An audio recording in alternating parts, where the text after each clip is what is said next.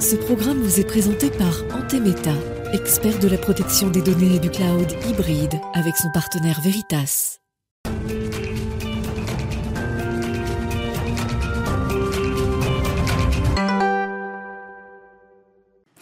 Bonjour à tous et bienvenue dans Smart Tech, le rendez-vous des nouvelles technologies de Bismart. Au sommaire de cette émission, on en parle régulièrement dans Smart Tech. Les femmes toujours aussi peu représentées dans le secteur de la tech, moins d'un salarié sur cinq est une femme, selon une étude Global Contact. Alors comment féminiser le secteur? Recruter euh, des programmatrices et développeuses n'est pas si simple. Encore faudrait-il les trouver, mais on peut aussi féminiser le secteur en recrutant des candidates à des postes clés et stratégique au sein des startups et des entreprises de la tech. C'est justement l'objectif que s'est fixé A Female Agency. Je reçois dans quelques instants la cofondatrice de cette agence de recrutement. Également dans cette émission, le numérique au service des urgences. Un service sur cinq est en danger de fermeture cet été, selon les chefs de service. Nombre de patients en constante augmentation ces 20 dernières années. Un personnel insuffisant et surtout à bout de souffle. Les technologies seraient-elles une des réponses pour améliorer le quotidien des soignants Eh bien, réponse tout à l'heure. Et puis aujourd'hui, le rendez-vous, c'est humain. On parlera de souveraineté numérique avec David Lacomblède, président de la Villa Numéris. Et alors que le poste de Cédric O a disparu du nouveau euh, gouvernement Macron, la compétence du numérique revient désormais à Bruno Le Maire. Et il n'est désormais plus question de transition, mais donc bien de souveraineté numérique. Mais tout de suite, je vous le disais, on passe à l'interview du jour.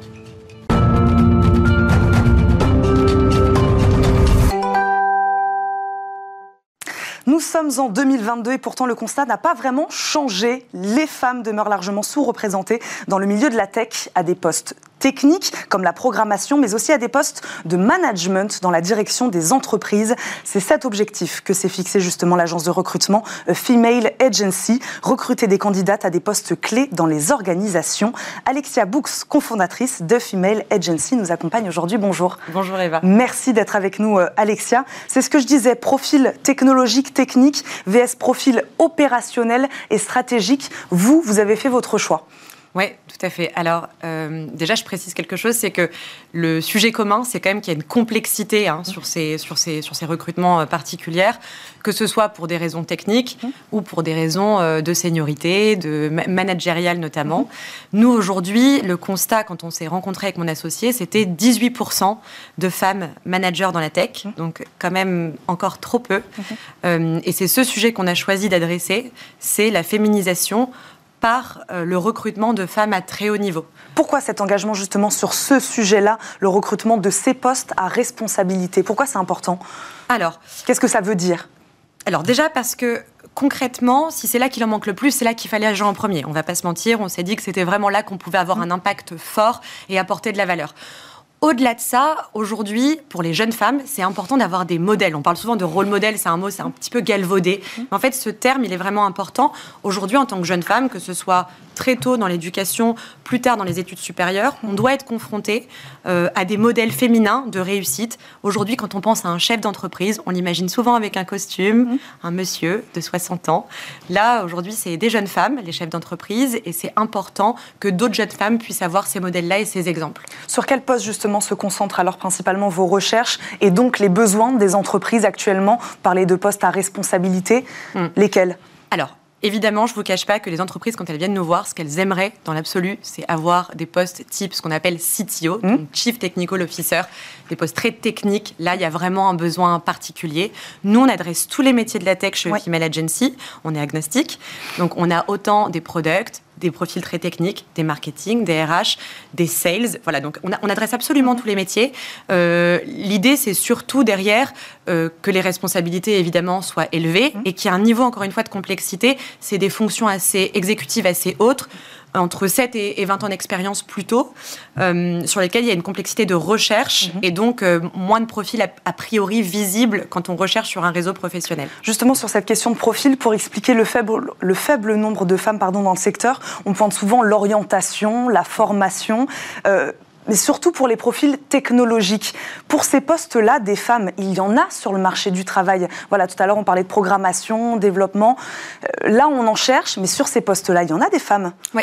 Ouais, elles, elles, sont, là. Elles sont là. Alors, les biais sont nombreux. On parle de l'éducation, évidemment, après les études supérieures. Mmh. Mais il y a aussi un vrai biais des recruteurs euh, qu'on sous-estime. Et des, quand je parle de recruteurs, c'est euh, des chefs d'entreprise ou, ou, des recruteurs spécialisés. C'est difficile, et notamment par peur, je pense, de la discrimination positive peut-être un petit peu, de faire euh, de mettre en avant ces profils-là. Aujourd'hui, il y avait une étude LinkedIn il y a quelques années qui disait qu'on a 13% de chances de moins de cliquer sur un profil quand c'est un profil féminin sur un réseau professionnel et d'ouvrir cette page que lorsque c'est un homme. Mais les femmes font peur?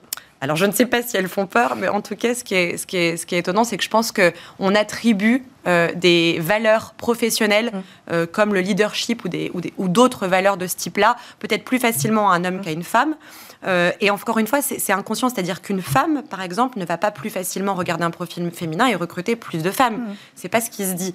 En revanche, il faut faire un extra effort, porter un œil particulier et mettre en avant, porter des femmes pour les rendre visibles. Et c'est vraiment le rôle de Female Agency de porter des femmes qui sont avant tout des profils très forts et des femmes brillantes et qui en plus sont des femmes. Et qu'est-ce qui explique alors aujourd'hui, Alexia, la prise de conscience des entreprises? Qu'est-ce qui explique qu'elles cherchent justement davantage aujourd'hui à recruter des femmes sur ces postes-là? Oui, alors, euh, déjà, les, je pense que les entreprises ne sont plus à, convaincre, et les chefs d'entreprise notamment, et notamment dans la tech, euh, y a plus de, on n'est plus dans l'évangélisation, hein, ils sont mobilisés, ils sont assurés de ce sujet, et ce qu'ils savent, c'est surtout que... Euh, l'efficacité, finalement, le, la réussite passe aussi par la diversité et donc la mixité. Euh, donc je pense qu'aujourd'hui, on n'est pas sur un sujet de... Ils, sont convaincus euh, et, on, est conscient qu'en allant chercher des profils divers, et notamment des femmes, on va apporter de la valeur à son entreprise en moyenne 63% euh, de performances supplémentaires quand on a des profils diversifiés en top management, ce qui est super important. Donc je pense qu'à partir du moment où on sait qu'on va recruter un profil qui va nous apporter de l'efficacité et faire réussir son business, la question ne se pose même plus. Et est-ce qu'il y a un enjeu encore plus fort peut-être dans la tech? Puisque là, ce que vous nous dites, ça peut être valable pour tous les secteurs. Est-ce qu'il y a un enjeu encore plus fort dans la tech? Alors, je pense qu'au-delà d'avoir Évidemment, en fait, euh, la tech, on le sait, c'est un environnement qui va vite. Euh, on ne peut pas se tromper sur le recrutement qu'on mmh. fait. On, a moins la place à, l'erreur. Mmh. Euh, donc, évidemment, c'est hyper important de pouvoir avoir les meilleurs profils au meilleur niveau et les plus diversifiés possibles. Après, ce qu'on remarque quand même, c'est que les grandes entreprises, elles ont quand même été, notamment par la pression législative comme Copé Zimmerman, RIC5, mmh. qui sont des, des, lois assez fortes, des grandes entreprises, ont quand même été un petit peu précurseurs sur certains sujets, une, une certaine pression de la féminisation notamment de l'écosystème, alors qu'en fait c'est des grandes entreprises, c'est plutôt eux les bons élèves et qui donnent des exemples à, la tech plutôt que le contraire. Donc comment ça marche alors Expliquez-nous aujourd'hui, c'est les entreprises donc qui font appel à vous, Ils vous disent on a besoin euh, de femmes à ces postes-là au sein de nos organisations, c'est comme ça que ça marche Oui, alors... Euh, ils font appel à nous pour d'abord un sujet. Hein. Ce qu'ils veulent, c'est recruter bien les entreprises. Euh, au-delà de recruter un profil féminin, leur premier enjeu, c'est de recruter le meilleur talent possible. Et en plus, si c'est une femme, ben ça tombe bien. Euh, nous, la valeur qu'on leur apporte, évidemment, c'est que euh, on recrute des profils exigeants, euh, avec une démarche très particulière dont je pourrais parler, qui est là, on est, on est vraiment agent de talent, mm. ce qui fait qu'on connaît très très bien nos talents à très haut niveau. Donc on a des talents engagés, exclusifs, euh, euh, et, et, donc pour, pour ces entreprises une valeur particulière. Le deuxième point, c'est que on n'est pas très contraignante d'un point de vue, euh, je dirais, on, est très souple, donc très tech friendly dans les conditions de travail qu'on a avec eux au quotidien. On est des vrais partenaires. Mmh. Nous, Female Agency, c'est avant tout au-delà d'un cabinet de recrutement, une marque forte sur un mouvement de société fort. Et notre volonté, c'est d'accompagner ces entreprises, de les aider vraiment par rapport à un besoin particulier qu'ils auraient. Et donc oui, c'est eux qui font appel à nous. Et un point que je précise qui est important, c'est qu'on ne chasse pas nos clients, mais on ne chasse pas du tout nos candidates non plus. Et ça, ça, a vraiment une valeur. Mais c'est ce que vous disiez, euh, votre agence propose, si j'ai bien compris, une espèce de suivi aussi des candidates recrutées. Euh, je ne sais pas, c'est important de garder euh, le lien avec ces femmes-là, de voilà, suivre leur carrière finalement aussi. Oui. donc nous, en effet, aujourd'hui, on est, on est agent, agent de talent. C'est comme, comme, ça qu'on se présente. agent de talent, aujourd'hui, ça veut dire quoi? C'est qu'on on, ne travaille que par cooptation, recommandation, ou alors même les femmes qui font appel à nous euh, de façon spontanée, on sait qu'elles sont cooptées, qu'elles ont aussi entendu parler de nous. Mhm. La cooptation, aujourd'hui, on le sait, c'est le moyen de recruter le plus efficace parce qu'on connaît précisément les personnes avec lesquelles on travaille. Aujourd'hui, nous, nos talents, quand ils sont cooptés, ils, sont, ils ont besoin de se faire accompagner grandement. Mmh. ces femmes, elles sont aujourd'hui en recherche euh, d'une relation non commerciale particulière euh, avec un agent, parce que ce qu'elles ont comme sollicitation, c'est des chasseurs et des cabinets de recrutement qui vont les contacter sans vraiment les connaître, sans vraiment connaître le besoin de leurs clients, et de façon assez sauvage. Et donc nous, ce qu'on leur propose, c'est vraiment une valeur particulière en amont, pendant et après le recrutement. Mmh. Pendant, parce qu'on fait des mises en relation de qualité, évidemment, puisque comme on les connaît bien, on est capable de les mmh. faire rencontrer des entreprises de la tech qui leur correspondent vraiment en amont parce qu'on leur offre beaucoup de services gratuitement, je le précise. Euh, donc on fait par exemple des ateliers sur euh, apprendre à négocier son salaire, sa posture en entretien, qu'est-ce que ça veut dire des BSPCE. Donc même à ce niveau-là, 7 euh, et 20 ans d'expérience, bah, c'est pas trivial. On a besoin euh, d'avoir ces informations et de les comprendre et de les, de les, de les, reconnaître. C'est intéressant ce que vous dites, c'est de cette manière-là que vous vous engagez aujourd'hui sur la question euh, des salaires dans le secteur, vous les formez à, mieux négocier ou est-ce que vous aussi vous avez une, part dans la négociation au moment où vous faites ce match entre euh, la candidate et, l'entreprise? Puisque la question des salaires est aussi assez importante aujourd'hui. Les deux en fait. Oui, évidemment, on a un rôle d'éducation. Mmh. c'est hyper important en amont d'éduquer les candidates, de les aider en leur notamment proposant des rendez-vous avec des experts euh, assez solides, des ateliers avec des experts qui sont forts sur ces sujets, et donc de leur donner toutes les armes, non pas pour réussir sur un moment de leur carrière, mais pendant toute leur carrière, avoir quelque chose qu'elles emportent avec elles qui va leur permettre de réussir et de monter en puissance pendant toute la carrière. Euh, le deuxième sujet, c'est que évidemment, nous, on a un impact en, tant qu'agent, un mmh. rôle. On intervient notamment sur les négociations de salaire auprès de nos clients mmh. et notamment en étant facilitateur. L'idée, c'est évidemment que la société puisse recruter euh, la candidate à sa juste valeur, mais que la candidate soit aussi capable d'être euh, à un fort niveau de responsabilité, à sa juste valeur, et pas sur un niveau de salaire moindre et avec un écart moindre qui peut exister aujourd'hui euh, dans cette société tech euh, plutôt, plutôt important. Il nous reste quelques secondes, je voudrais juste vous poser la question. Combien de matchs alors vous avez réalisé depuis la création de cette agence-là? Voilà, un ordre d'idée entre candidates et, recruteurs. Alors matchmaking, je ne vais peut-être pas, vous, peut pas vous donner ce chiffre-là, mais ce qui est important, c'est le nombre de peut-être euh, donc des rôles qui sont à responsabilité head of à C-level depuis le début de l'année. On a fait à peu près 20 recrutements à très haut niveau, mmh. ce qui sur un cabinet de recrutement de ce type-là, et, franchement, on est, on est assez, assez fiers de ça. Et sur des rôles euh, assez variés et très intéressants, on est, on est très fiers de, de nos recrutements. Merci beaucoup Alessia Merci d'être venue nous voir aujourd'hui, d'avoir parlé féminisation du secteur de la tech et nous avoir présenté votre modèle de E-Female Agency. Merci beaucoup d'être venu sur notre plateau. Les nouvelles technologies sauveront-elles les services d'urgence? On en parle tout tout de suite avec nos invités.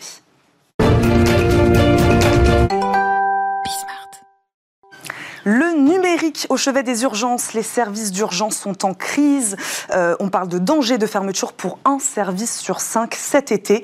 Et si les nouvelles technologies pouvaient jouer un rôle clé ici, l'exécutif, lui, répond sur le court terme, et c'est normal avec le lancement d'une mission Flash, annoncée il y a quelques jours par Emmanuel Macron. Mais sur le long terme, le numérique pourrait, lui, drastiquement améliorer le quotidien de ces soignants qui se disent aujourd'hui épuisés. On en parle avec nos deux invités. Jonathan Ardouin, CEO de Livy, pionnier de la téléconsultation en Europe. Bonjour. Bonjour. Bienvenue sur le plateau de Smartech. Carlos Gem, Raimé, Gem, comment on prononce Gem à la française, directeur général France et Espagne d'Ascom, spécialiste des solutions technologiques et de communication pour les établissements de santé. Bonjour. Bonjour. Bienvenue à tous les deux sur le plateau de Smartech. Euh, Jonathan Ardouin, le numérique dans les services d'urgence, c'était déjà une réalité. C'est pas nouveau. Oui, tout à fait, c'est pas nouveau. Euh, alors c'est, ça se met en place, mais c'est déjà une réalité depuis, euh, depuis quelques années. Mmh. Euh, et surtout, le numérique et notamment la téléconsultation, ce mmh. qui est notre activité principale chez Livy, en soutien des urgences et en désengorgement des urgences, c'est le projet depuis le départ mmh. et, et où on voit un réel impact. Par exemple, chez nos patients, il y a un patient sur quatre qui nous dit qu'il se serait rendu aux urgences s'il n'avait pas pu avoir accès aux services médicaux de Livy. Donc on voit vraiment un, impact de la technologie là-dessus. C'est ce que j'allais vous demander. Donc là, vous parlez de téléconsultation, évidemment, c'est votre spécialité. Euh, sous quelle forme ces nouvelles technologies ont-elles infiltré les urgences en France? Donc téléconsultation principalement c'est ça? Euh, Téléconsultation, euh, l'informatisation du dossier patient, donc pour pouvoir identifier les patients lorsqu'ils arrivent, pouvoir tracer toutes leurs informations lorsque parce que lorsque le patient arrive aux urgences, dans 20% des cas, il est hospitalisé. Donc l'objectif, c'est d'assurer la transmission des informations pour éviter bah, une redondance d'actes, puis aussi un risque pour, le, la, pour la santé du patient. Mm-hmm. On sait qu'une des premières causes de morbidité à l'hôpital, c'est l'interaction médicamenteuse. L'objectif, c'est d'avoir justement tout cet historique patient disponible pour les soignants pour leur permettre de prendre la bonne décision. Voilà. Et également, euh, lorsqu'on parle de, technologie au service des urgences, c'est aussi des outils technologiques euh, qui permettent aux patients de rentrer chez eux et d'être monitorés à domicile. On va en parler puisque là on a l'impression donc euh, au service des patients, au service des soignants, on va euh, on va en, parler évidemment euh, pour revenir sur ce contexte un peu particulier évidemment. Vous qui travaillez donc avec ces services publics, ces hôpitaux, comment la situation dans les urgences s'est-elle dégradée ces, ces, dernières années? Comment vous vous avez observé ça?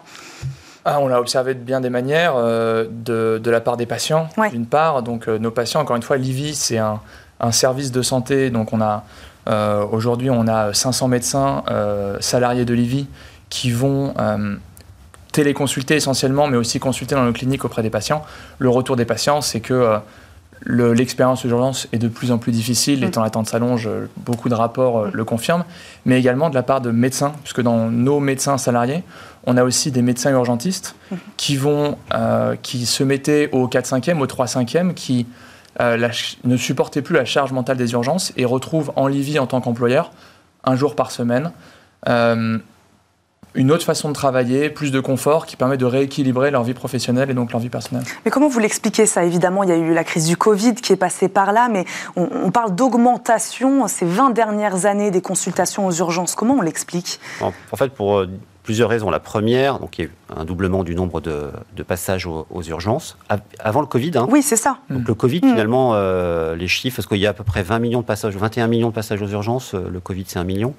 Donc il y a plusieurs raisons. La première, euh, c'est qu'il y a une désertification médicale, c'est-à-dire qu'il y a de moins en moins de médecins. Donc pour compenser cette désertification médicale, bah, les, les patients vont dans les services d'urgence pour être pris en charge. Donc ça, c'est la première raison. la deuxième raison, euh, c'est aussi euh, l'aspect économique. Donc il y a aussi un, sujet économique. Les patients qui ne veulent pas euh, avancer l'argent utilisent le service d'urgence comme un service quasi gratuit d'accès aux soins. Donc il y a vraiment l'autre point qui est un des points qui a été mis en évidence lors du dernière mission Sénat sur ces urgences, c'est le développement de la médecine ambulatoire, de la chirurgie ambulatoire, où euh, finalement on fait rentrer le, patient, retourner le patient à domicile. Euh, et euh, ces patients à domicile, lorsqu'ils sont confrontés à des, à des soucis post-opératoires, mmh. reviennent dans les services d'urgence pour être pris en charge. Donc on a accéléré cette innovation et cette détermination de réduire le nombre d'hospitalisations pour augmenter l'activité ambulatoire, mais on a oublié de mettre entre entre le patient et euh, les services d'urgence de la technologie, hein, comme, mm. comme l'IVI, mm. mais également de la technologie euh, comme les technologies ASCOM qui permettent de monitorer le patient à domicile, de, de, maintenir un lien entre l'hôpital et le patient sans être obligé de, de faire des allers-retours euh, dans les services d'urgence. Je rebondis sur ce que vous dites, Jonathan Ardouin. Quand on pense à ces solutions, à ces nouvelles technologies, on pense à qui d'abord? Vous, Olivier, vous avez pensé à qui? Vous avez pensé aux soignants? Vous avez pensé aux patients? On pense à qui d'abord? Alors, euh, nous, en premier lieu, on a pensé aux patients qui étaient éloignés du soin. Mm. Euh, et d'ailleurs, aujourd'hui, on parle des urgences, mais l'éloignement du soin, il peut toucher euh, mm. plein de dimensions différentes. Les déserts médicaux, vous en parliez, bien évidemment. Donc, le numérique, les nouvelles technologies répondent à ça d'abord, c'est ça? Exactement. Elles, ramènent ces populations-là qui ont été éloignées à un moment des services de santé en fait, à l'hôpital. Le, numérique, notamment la téléconsultation, permet de prendre le temps médical où il se trouve mm. et de l'amener là où il en est absent. Donc, les déserts médicaux, c'est une chose, mais aussi les patients éloignés du soin, par exemple, euh, socialement. Euh, dans, nos patients, on a une surreprésentativité des, euh, des patients qui sont éligibles à la, à la, complémentaire santé universelle. Mmh. on, a, on a un tiers de nos patients qui sont dans les déserts médicaux. Mmh. J'ai aussi parlé de nos patients qui auraient voulu se rendre aux urgences à la place parce qu'ils n'avaient pas le choix. Donc en fait, le numérique permet mmh.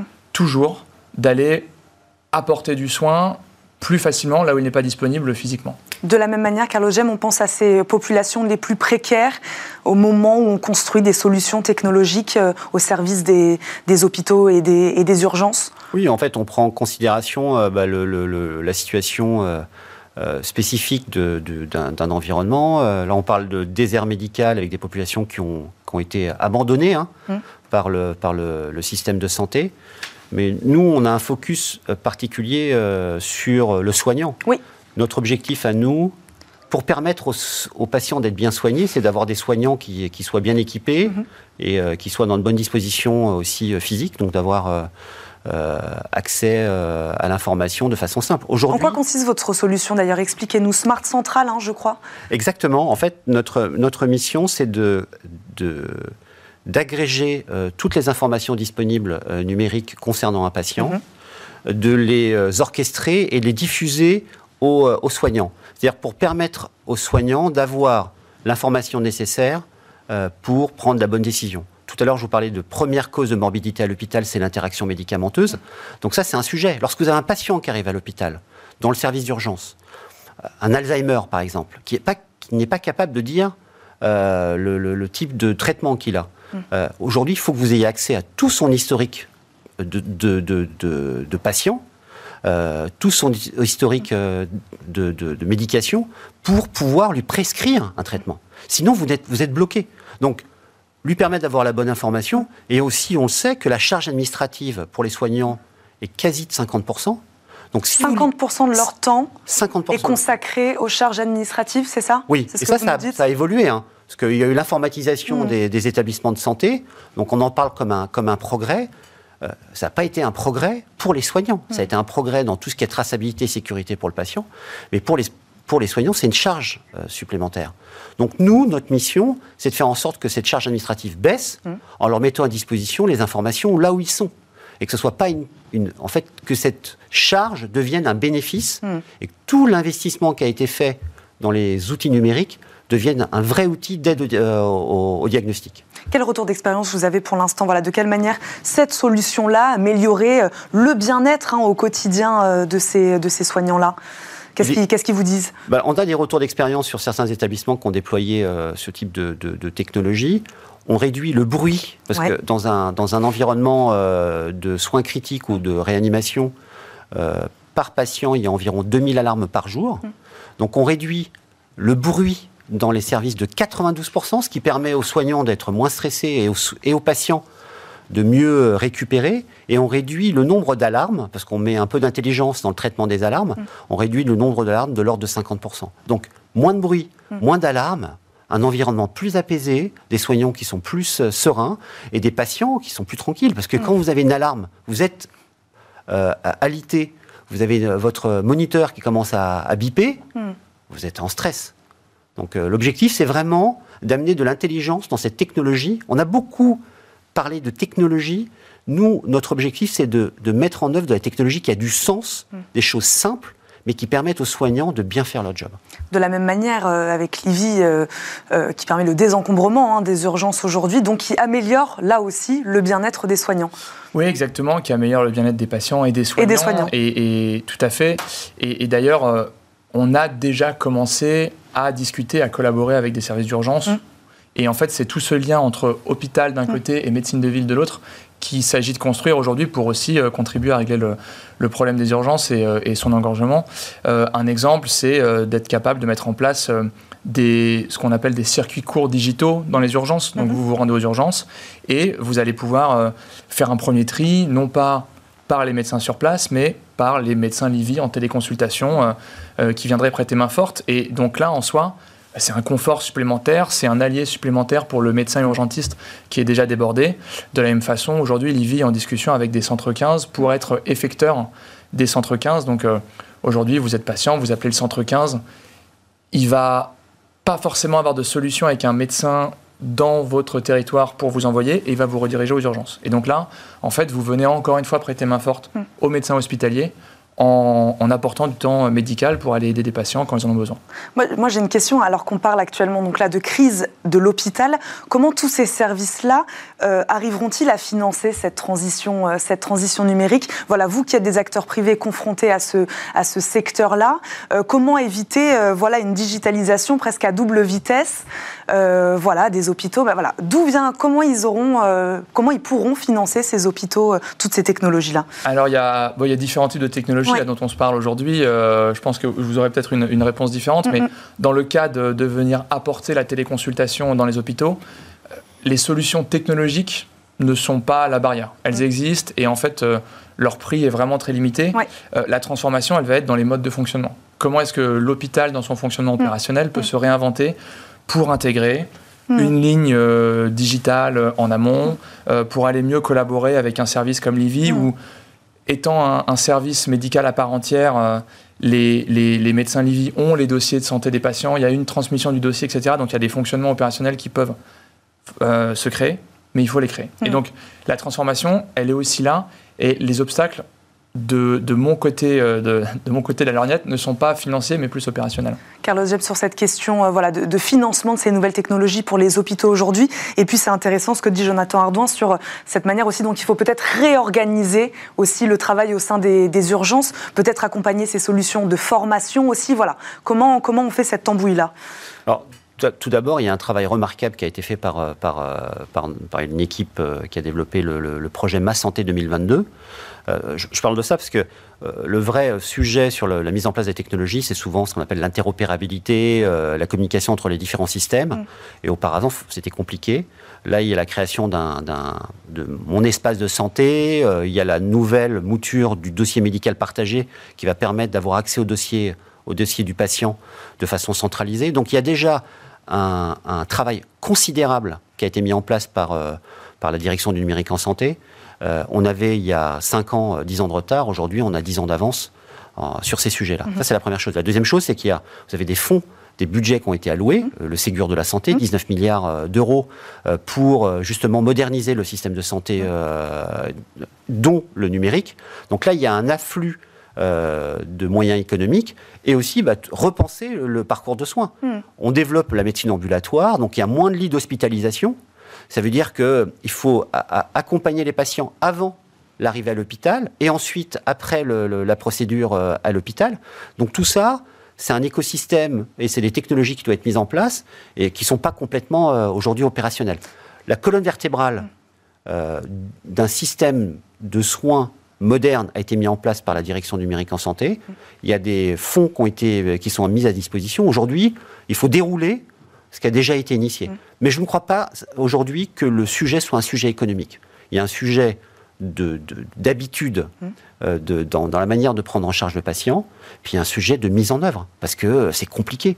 Euh, la technologie, un hôpital, c'est compliqué, mm. et la technologie à mettre en œuvre, c'est compliqué. Mais l'infrastructure, et euh, les, guides, enfin les guidelines euh, du nouveau euh, système de soins numérique en France sont déjà, sont déjà mis en place. Mais donc comment ça se passe? On travaille main dans la main, ça veut dire là quand on construit une solution technologique au, service des urgences ou des hôpitaux, là c'est ce que vous nous dites, il y a des ajustements à faire, on, va chercher leurs besoins, on leur demande quels sont vos besoins, comment ça marche on fait là. Un audit. Ce qu'on peut, voilà, on fait un audit. En fait, ce que l'on fait nous, on est un peu, on agrège les bonnes pratiques. Hmm. Euh, des, des, excellents des, établissements de santé qui ont déjà déployé ce type de technologie. Et on, on, on, fait bénéficier à nos clients euh, de cette expérience.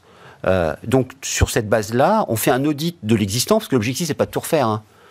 l'objectif, c'est vraiment de, de, prendre en, considération l'existant et de faire des recommandations. Donc étape par étape. C'est compliqué de tout transformer en, une seule fois, mais on va dire, voilà, on fait des choses simples. L'objectif, c'est vraiment d'utiliser toute la technologie qui a mm. été mise en place, de faire des ajustements euh, vraiment minimes et de mettre au bout du bras euh, du soignant mm. Toutes les informations disponibles dont il a besoin pour faire son, euh, son en fait, pour faire son job. Et donc c'est vraiment ça. Et ensuite, on monte dans les couches. Après, on met un peu d'intelligence artificielle mm. parce qu'une fois qu'on a toutes les données disponible du patient, bon, on peut mettre en place des algorithmes de traitement de données, on peut mettre en place des outils diagnostic. Mais il y a des fondamentaux, il y a des les fondations euh, à mettre en œuvre. Et euh, donc c'est comme ça qu'on fonctionne. On fait un audit, on met en place euh, des quick wins rapides pour les soignants pour qu'ils voient vraiment mm. le, de façon concrète le bénéfice de la techno et ensuite on monte dans les couches progressivement. C'est intéressant euh, ce que vous dites, euh, même tous les deux, Jonathan Ardouin. C'est vrai que quand on parle de nouvelles technologies, de solutions technologiques dans, dans l'hôpital, euh, l'hôpital du futur, l'hôpital de demain, on en parle aussi, ça ce sera un autre sujet, mais dans la chirurgie, enfin voilà. les technologies au service de la santé, elles sont finalement assez simples C'est pas voilà pas de la robotisation à outrance. On est sur des voilà sur des solutions qui facilitent finalement assez simplement le quotidien. Voilà que ce soit de la collecte d'informations, une meilleure communication entre les services, que ce soit des encombrements puisque voilà au lieu d'aller aux urgences on va ailleurs. On est sur des technologies assez simples. alors il y en a qui sont très compliquées. Oui. Mais mais en l'occurrence celle celle dont on se parle aujourd'hui et euh, et, la téléconsultation, mm. donc, qui est euh, un des axes de travail euh, chez Livy. Oui, la technologie en elle-même est, simple. ce qui est plus compliqué, c'est ce qu'on se dit, c'est mm. toute la façon de repenser le système, la connexion entre l'hôpital et la ville, la connexion avec les professionnels de santé du territoire, mm. et aussi même la façon d'aborder la médecine digitale. nous, par exemple, chez Livy, donc, on a dû, on a dans notre projet médical, on a dû décréter à nos médecins les, les diagnostics et les traitements qu'ils étaient capables de faire en, digital et ceux qui n'étaient pas capables. Mhm. Là où en fait, venant du 100% consultation physique, il y avait un réflexe de pouvoir tout diagnostiquer, etc. Et en fait, le venir et commencer à faire les téléconsultations, c'est aussi apprendre à quand est-ce qu'il faut passer la main au physique. Et donc, c'est un canal de soins qui est très différent euh, du présentiel. C'est un canal de soins qui, qui, peut rendre plein de services, mais qu'il faut appréhender euh, comme un nouveau canal. Et des nouvelles façons de travailler. Et le vrai challenge, c'est vrai qu'il est là. Et ben voilà, on va terminer sur ces mots. Merci beaucoup à tous les deux d'être venus dans Smart Tech aujourd'hui. Merci, à vous. Euh, Jonathan Ardant, je le rappelle, vous êtes CEO de Livy, Carlos Gem, directeur général France et Espagne d'Ascom. Merci beaucoup à tous les deux. On marque une courte pause et on se retrouve tout de suite dans Smart Tech.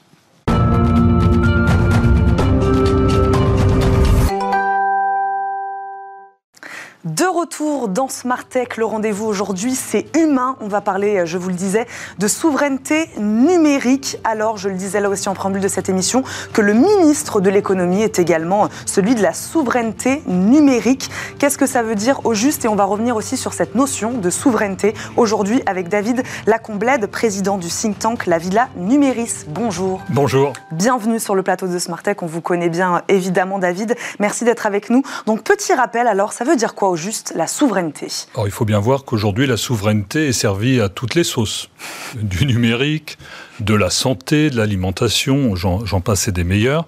Alors qu'il y a 10-15 ans, euh, les souverainistes étaient honnis, incarnés par des personnalités politiques comme euh, Philippe de Villiers ou, Jean-Pierre Chevènement, sur des segments politiques euh, assez restreints, même s'ils ont connu, notamment pendant les élections européennes, un certain succès, on s'en souvient. Aujourd'hui, tout le monde a le mot souveraineté à la bouche. Euh, j'ai regardé dans la base Tagadet, qui est une société qui conserve la mémoire de ce qui paraît dans la presse, euh, dans télé, en radio.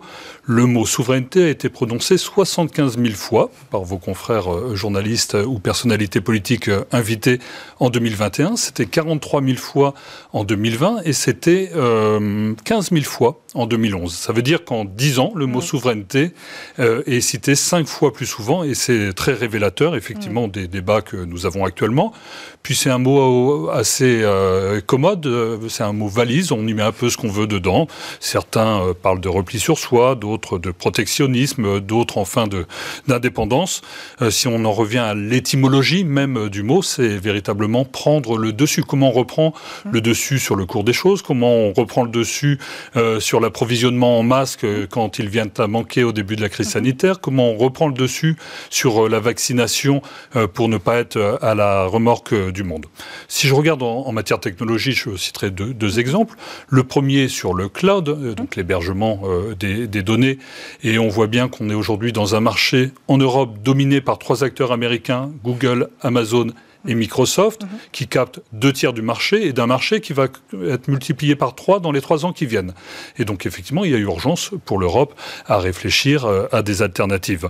Et l'autre exemple, c'est celui des puces euh, électroniques. Mhm. Euh, on a aujourd'hui une vraie pénurie de matières premières et en plus, ça coûte plus cher pour les faire venir en raison de la crise en, en, Ukraine.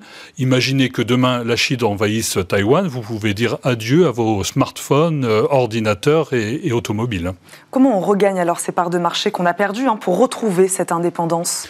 Alors l'indépendance, ça s'affirme en faisant des choix. Mhm. Parce qu'à vouloir être bon partout, on l'est nulle part. Euh, je vous inviterai à lire un, livre de Emmanuel Combe et Sarah Guillou qui s'appelle euh, Souveraineté économique et qui décrit parfaitement euh, ce qu'ils appellent un mythe du potager où on veut tout faire chez soi mhm. tout seul. Là où au contraire il faut s'assurer de la disponibilité des matières premières. En matière d'énergie, qu'est-ce qu'on fait? Euh, Est-ce qu'on bâtit des centrales nucléaires pour euh, passer euh, le cap des 20 ans qui viennent? En matière de télécom, mhm. est-ce qu'on envoie des satellites pour rivaliser avec Starlink d'Elon Musk, par exemple, sur des orbites basses et finalement avoir une couverture Wi-Fi de l'intégralité des territoires Quand on parle de rupture technologique et, d'accès, on, y est. Et enfin, de, de cloud, est-ce qu'on se lance dans une course pour tenter de rattraper un retard dont on voit bien qu'il va être euh, difficile, ou au contraire, est-ce qu'on invente autre chose? C'est toute l'ambition d'un projet comme euh, Gaia X, euh, par exemple. Mais on voit bien qu'en citant ces quelques exemples et, projets, ça va demander du temps, de l'énergie, une certaine forme d'audace et, de courage et des budgets. Donc David, il faut renoncer, selon vous, à certains domaines, certains secteurs? Non, faire des choix, c'est déjà faire le choix de ce qui nous est précieux hum. et vital. Euh, pour ne pas se retrouver effectivement dans des situations de dépendance forte en cas de crise sanitaire mmh. ou de guerre. Et on a vécu euh, tout ça euh, ces derniers mois.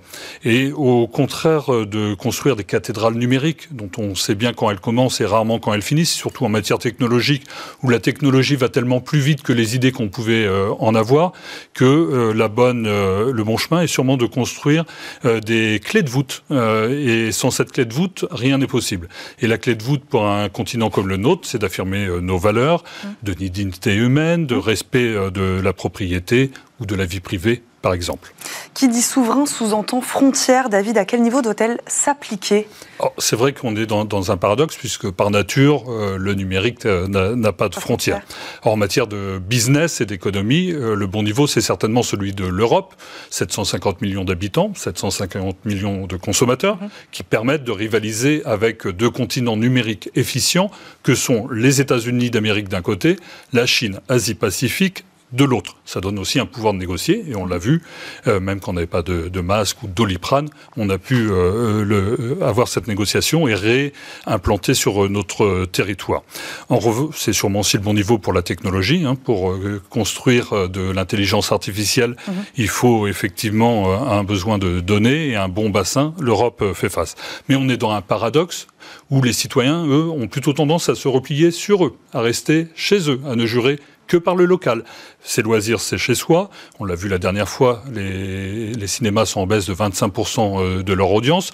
On travaille de plus en plus euh, chez soi. Et donc, il y a cette difficulté pour les pouvoirs publics d'ajuster euh, la bonne focale et certainement d'être dans une géométrie variable et de prendre les décisions au plus proche. On va s'arrêter sur ces mots. Merci beaucoup David Lacombe d'être venu nous voir aujourd'hui encore dans, dans Smart Tech et d'avoir discuté avec nous de souveraineté numérique. Je rappelle, vous êtes président de la Villa Numéris. Merci beaucoup d'être euh, venu sur ce plateau. Merci à vous de nous avoir suivis. Demain, vous retrouverez euh, Delphine Sabatier à la présentation de ce rendez-vous. Très bonne journée à tous sur Bismart. Ciao.